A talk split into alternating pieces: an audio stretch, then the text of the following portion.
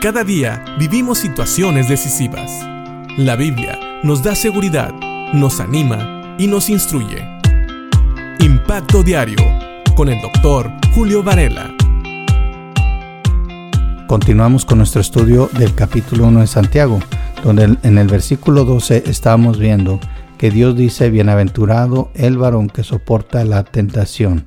Y veíamos que la Reina Valera traduce la palabra tentación después como prueba, aunque se puede volver a traducir tentación.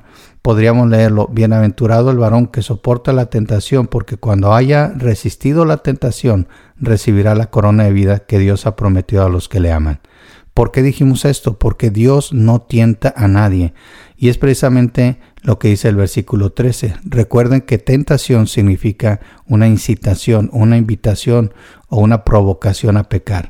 Y dice el versículo 13 de Santiago 1, cuando alguno es tentado, no diga que es tentado de parte de Dios, porque Dios no puede ser tentado por el mal, ni Él tienta a nadie. En pocas palabras, Dios no manda las tentaciones. Dios no es el que nos mete en una situación donde somos provocados a pecar. Muchas veces hay gente que culpa a Dios y dice, es que Dios me puso en esta situación. ¿Qué podía yo hacer?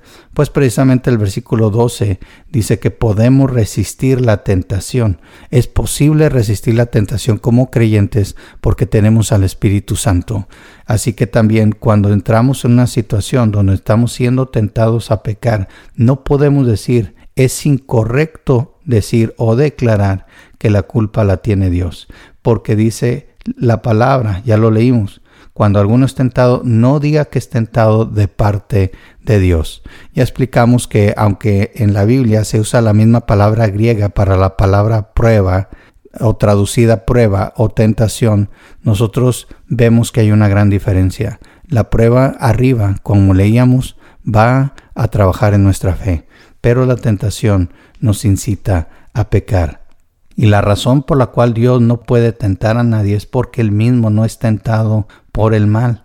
Dios no es movido por el mal. Dios no tiene intenciones malas al trabajar en nuestra vida. Todo lo contrario, Dios quiere la santidad, que nos apartemos del pecado, que nos apartemos de las cosas malas, que vivamos para Él, que seamos guiados por el Espíritu, que busquemos la santidad nosotros mismos. Entonces, nunca culpemos a Dios cuando caemos en una tentación. Habíamos dicho que no hay que confundir la prueba, la disciplina y la tentación, porque la prueba trabaja con nuestra fe, la disciplina nos corrige y la tentación nos incita a pecar. Y de esas tres dijimos que solamente la prueba y la disciplina vienen de Dios. Y aquí está la explicación. Bienaventurado el varón que soporta la tentación, porque cuando haya resistido la tentación recibirá la corona de vida que Dios ha prometido a los que le aman. Cuando alguno es tentado, no diga que es tentado de parte de Dios, porque Dios no puede ser tentado por el mal, ni él tienta a nadie. Así que la próxima vez que caigas en tentación, por favor, no culpes a Dios.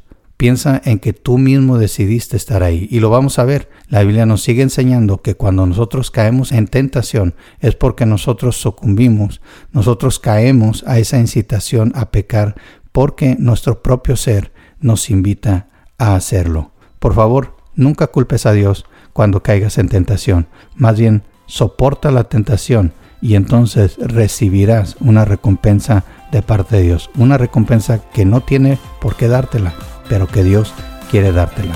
Piensa en esto. Que Dios te bendiga.